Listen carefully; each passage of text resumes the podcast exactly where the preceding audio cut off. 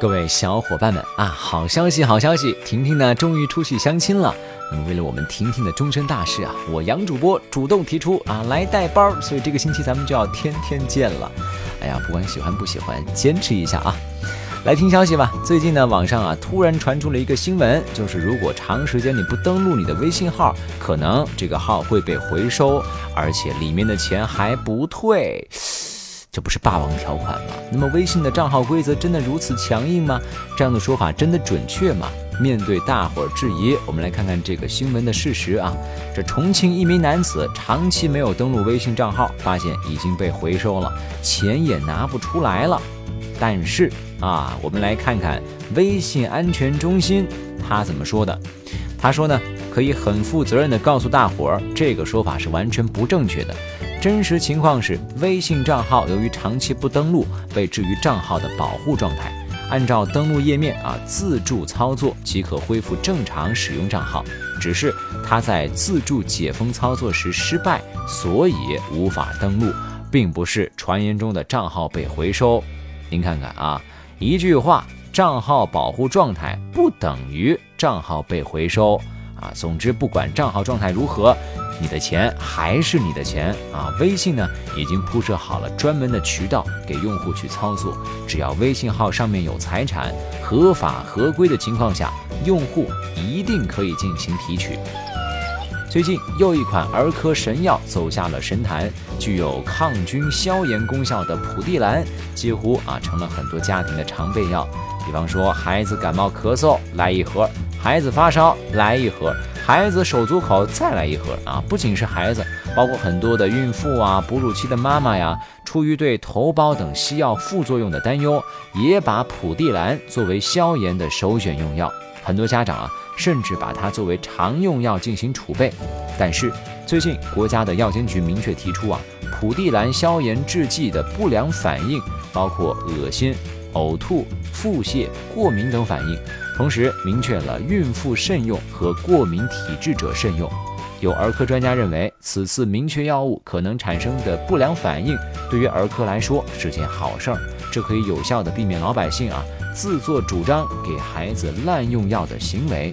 那么普地蓝走下了神坛，这是在刺激万能神药板蓝根的销量啊！回头我多买点啊。接下来遛狗的朋友要多多注意了啊！以后呢遛狗啊都要起早贪黑了。说是在这个云南文山啊，上周发布了一条新规啊，明确提出七点至二十二点禁止遛狗，也被网上称为史上最严的遛狗规定。我们身边的养狗人很多啊，怕狗的人那也不少。规定一出，引发了大量的讨论。一方面有人强烈支持，另外一方面也是质疑声音不断。那么网友吵的是天翻地覆，谁也无法说服谁。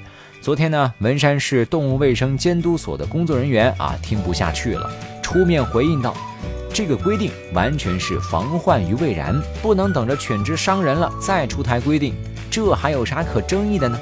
而且当地的城管部门也出来应援，说通告发出后，有关市民违规遛狗的投诉明显减少。”宠物主人来电主要是以咨询办理狗证、接种疫苗的内容居多，所以作为爱狗人士的好朋友，同时也作为一个愿意为文明城市添砖加瓦的好青年啊，我有一个不成熟的小建议，就是买台跑步机啊，在家里遛，太好了。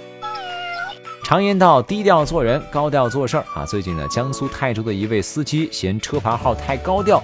就想了个办法低调一下，结果把自己送进了派出所。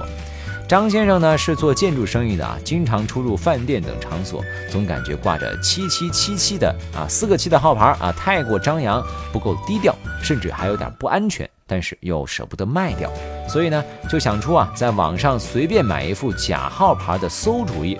你想想，有正规号牌不用，却伪造悬挂假号牌，你这是低调吗？这是在对交警叔叔挑衅啊，是不是？现在车被扣留，人被拘留，还要缴纳罚款，低调是有代价的呀。想要知道孩子在学校里是不是认真听讲，最简单粗暴的办法是什么呢？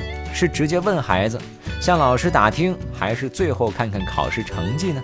有老师说了啊，都不对。最快速准确的方法是看橡皮。来来来来来，跟各位普及一下知识啊。不开小差、认真听讲的孩子，橡皮形状规整，表面平滑啊，没有任何被掰断呐、抠挖呀、涂抹的痕迹啊。偶尔无聊开开小差的孩子，平时上课呢会搓搓橡皮玩啊，边缘被搓得圆圆润润。这经常走神的孩子啊，容易分心的孩子，好好的一块橡皮可能会被拦腰截断，或者被掰成好几份啊，上课质量也大打折扣。这整节课都没有好好听的孩子，那我跟你说啊，你看了都会忍不住心疼他手里的新橡皮呀，又是残缺又是毁容啊！先用笔把橡皮点成麻子脸啊，搓几下，抠几下，用力过度不小心掰断，全班最惨的橡皮那就是他了。当然，最高的境界就是铅笔盒里经常看不到橡皮，这个时候估计妈妈一定会大吼一声。这个橡皮怎么又丢了啊？你怎么不把自己搞丢呢？那么现在各位爸妈啊，迅速判断孩子学习情况的方法 get 到了吗？好了，我是洋洋啊，今天的喵新闻就到这里。喜欢我们节目呢，要记得点击订阅。明天见。